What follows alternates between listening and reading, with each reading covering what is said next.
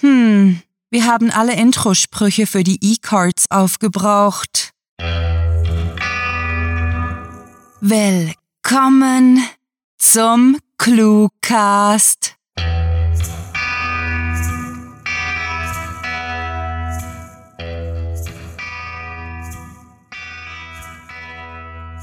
Das sind wir wieder, die Kurzgeschichtenverbreiter, Hörspaßmaximierer, Schreibenthusiasten, Literaturfanatiker und Podcast-Welteroberer. Und wir haben wie üblich eine neue Geschichte für eure Gehörgänge dabei.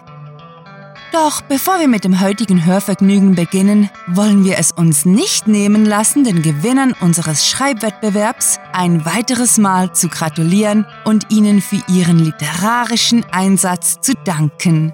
Ihr seid grandiotastisch. So, und jetzt viel Spaß mit der Kurzgeschichte.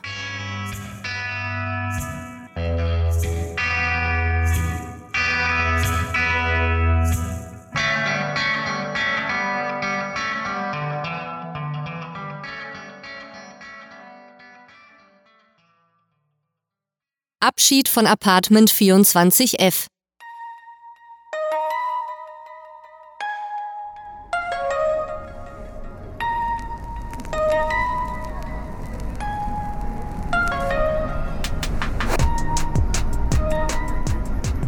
Gelb ist der Sonnenuntergang, als der riesige Feuerball sich in dem Smog über den schier endlos aneinandergereihten Hausdächern senkt.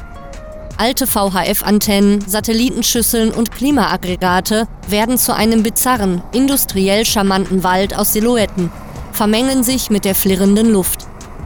Das Hupen von der Kreuzung der 135. mit dieser anderen Straße, deren Namen ich stets vergesse, die 24 Stockwerke unter mir liegt, wirkt unendlich fern, als käme es aus einer fremden Galaxis. Die letzten lichten Boten des Hochsommertages kitzeln mein nacktes Bein, lassen den roten Nagellack an den Zehen in der Farbe einer Erdbeere erstrahlen. Die rotbraunen, schmutzigen Ziegel der Mauer sind in dem Licht warm, haben den Sommer in sich aufgesogen und werden ihn frühestens im September wieder hergeben. Ich strecke das Bein, lasse es nonchalant in den Abgrund baumeln, beobachte die wippende Wellenbewegung des türkisfarbenen gestreiften Rocks. Der Fenstersims fühlt sich an meinem Hintern langsam unangenehm an, harte Knochen auf hartem Stein, dazwischen zarte Haut. Er wird jedoch so lange ignoriert werden, bis der leichte Schmerz nachlässt.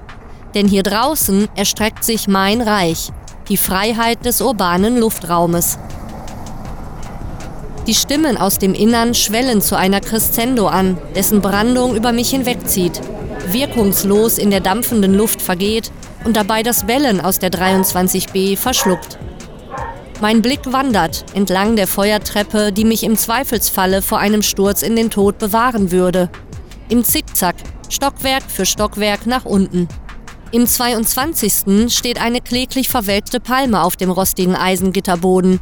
Vermeintlich beseitigtes Beweismaterial dafür, dass ein grüner Daumen nicht die Stärke des alten Mannes aus der 22F sein kann. In Kaskaden springt mein Auge weiter, sieht Mülltüte, Katzenklo, Besen. Diese Feuerleiter ist ein wahrer Fundus an Dingen, die niemanden mehr kümmern, vernachlässigt, weggeworfen. Die Großstadtsuppe kocht, Verkehrslärm noch immer fern. Chaos, eilende Menschen. 135. und diese andere Straße, deren Namen ich stets vergesse. 100 Eindrücke, hingegen ich bin hier oben ganz alleine, in meiner eigenen Welt. Eine isolierte Entität herabblickend, aber ohne Handlungsfähigkeit. Das menschliche Äquivalent einer Überwachungskamera. Ein Vogel quert die Häuserschlucht, gleitet auf Nahrungssuche elegant dahin. Grazie der Ratte der Lüfte. Die Abfallprodukte der postmodernen Gesellschaft im Innern werden lauter. Ein Vorbote des drohenden, nicht mehr verhinderbaren Verderbens. Niemand will sie hören. Jeder ignoriert sie. Denn hier ist die Paralleldimension der gescheiterten Existenzen, der verarmt sterbenden Alten, der mit unlimitierter Kinderzahl gesenkten Zuwandererfamilien, die fürchten, die Ordnungshüter zu rufen, Deportation stets im Hinterkopf. Meine Hand umklammert das Smartphone, Die drei Ziffern habe ich schon lange nicht mehr gewählt, werde sie nach heute wohl nie wieder wählen müssen.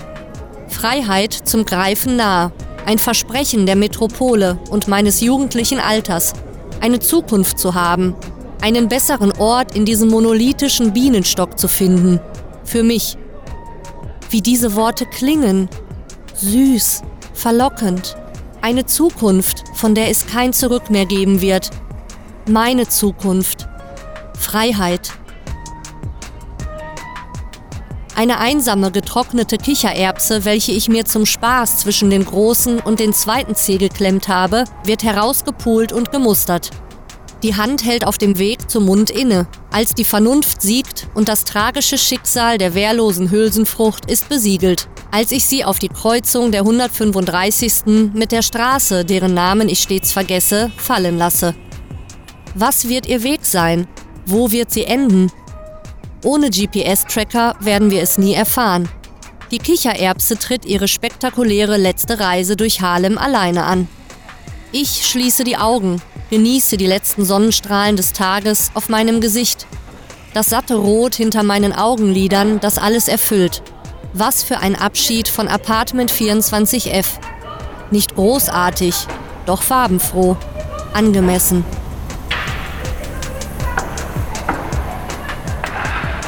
Eine Hand schneidet wie ein Schwert durch die Luft, klatscht auf eine ohne Gegenwehr bereitgehaltene Wange, die gar einen Märtyrer wie Jesus mit inbrünstigem Stolz erfüllt hätte.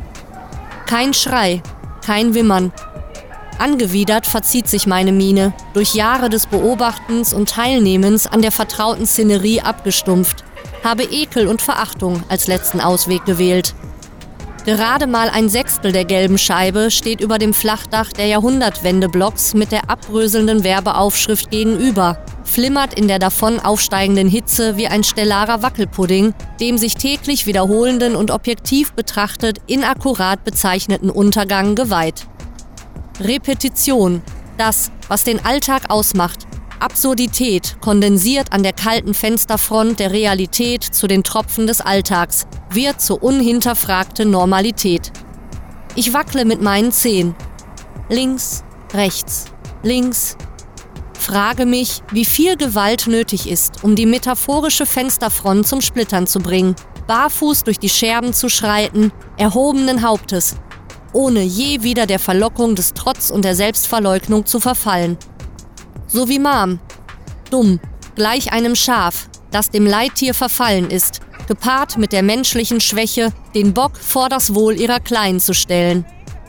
So wie Dad, aggressiv, nie aufgehalten, einer Abwärtsspirale des Hasses verfallen, deren einziges Ende durch einen Polizisten herbeigerufen wird, welcher mit gezogener Waffe neben der Leiche meiner naiven Mutter stehen und den Mörder erschießen wird. So wie ich, sinnlos, trotzig, machtlos der Situation verfallen, gleichgültig, apathisch. Das alles war einmal, denn heute wird die Zukunft neu geschrieben. Das Glas wird splittern, Gomorra wird brennen. Der oberste Rand der gelben Scheibe verschwindet. Der Himmel glimmt in einem ausgewaschenen Hellblau mit Rotstich. Die Lichter der Autos auf der Kreuzung der 135. mit dieser anderen Straße, deren Namen ich stets vergesse, werden wie kleine Glühwürmchen erkennbar. Es ist Zeit. Durch jahrelange Gewöhnung ziehe ich rasch mein festes Schuhwerk an. Nur diesmal in dem Bewusstsein, dass es künftig mein einziges Paar sein wird. Der Wandel hat begonnen. Behende landen meine Füße auf der Plattform der Feuerleiter wird der bereits gepackte, ausgeblasste rote Rucksack geschultert, einmal nach unten gesehen, glücklicherweise bin ich schwindelfrei. Das Fenster mit der auf dem Glas aufgedruckten Datierung 2002 ist bloß so weit hochgeschoben, dass nur ein möglichst kleiner Schlitz bleibt. Gerade genug, um das Streichholz auf den benzingetränkten, schäbigen Teppich zu werfen. Die Flammen wachsen geschwind, versperren den Fluchtweg, verschlingen meine Kindheit, machen mir die Endlichkeit alles Seienden bewusst. Schade eigentlich, aber jeder bezahlt seinen Preis. Meine gescheiterten Erzeuger den ihren, ich den meinen, bereitwillig oder willenlos.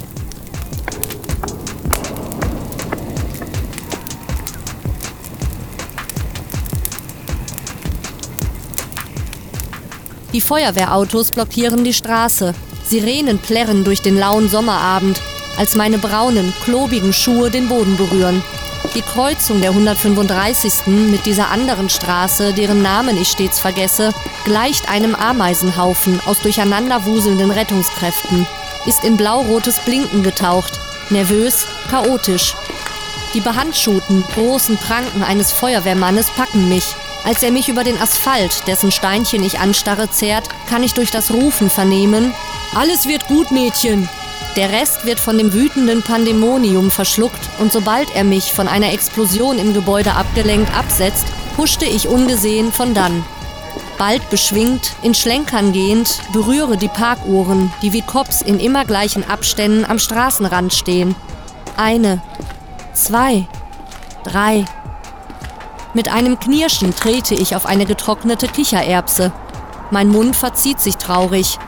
Ihre Geschichte hatte mir besser gefallen, als ich ihr Ende nicht gekannt habe, das sich jetzt als deprimierend, unspektakulär herausstellt. Ganz anders als der Ausgang meiner Story. Noch ungeschrieben, spannend.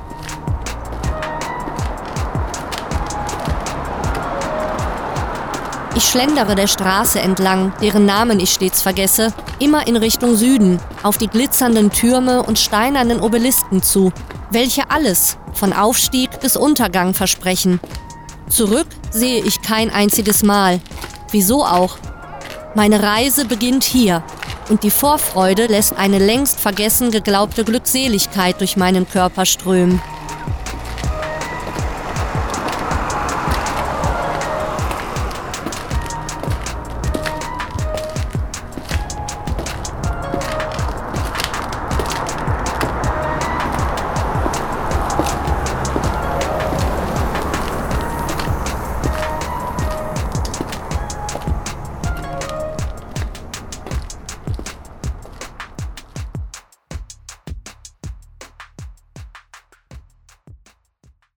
Das war Abschied von Apartment 24F, geschrieben von Sarah. Für euch gelesen hat Annika Gammerath. Diese Kurzgeschichte spielte am vorgegebenen Setting Fenstersims und beinhaltete die Clues Kichererbse, Bellen, Wackelpudding, grüner Daumen und Schlitz.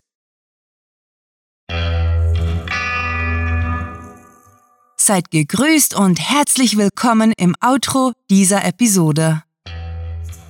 Ist er nicht toll, der Cluecast, mit seinen Geschichten aus tausend und einem Genre? Wenn ihr die Vielfalt zum Hören schätzt, dann mögt ihr sie vielleicht ebenso auf eurem Display.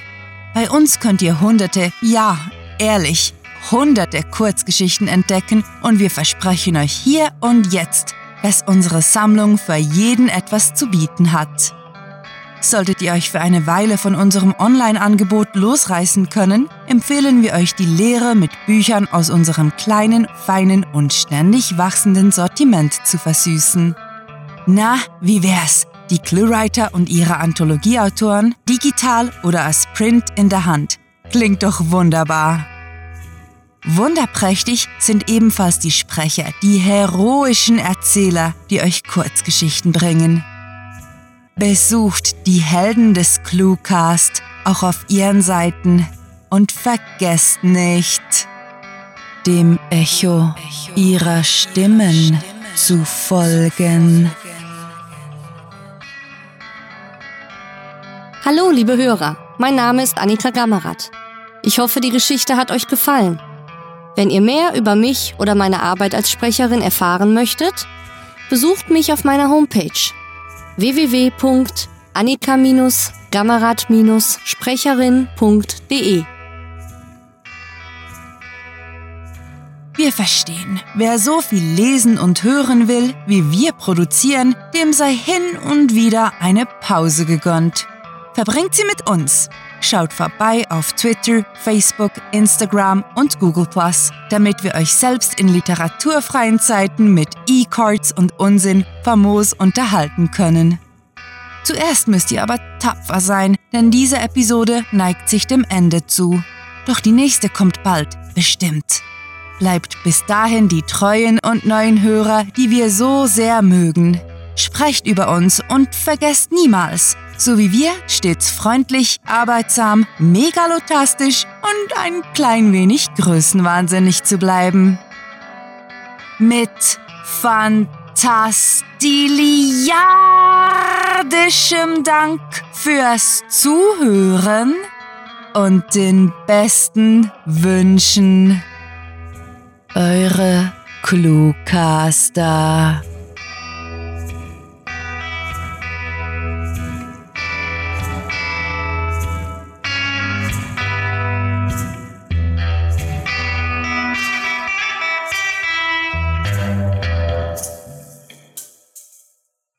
Die Seele ist das, was wir uns einbilden, weil unser Gehirn sich selbst nicht genug ist. Der, Cluecast ist eine Produktion der Literaturplattform ClueWriting.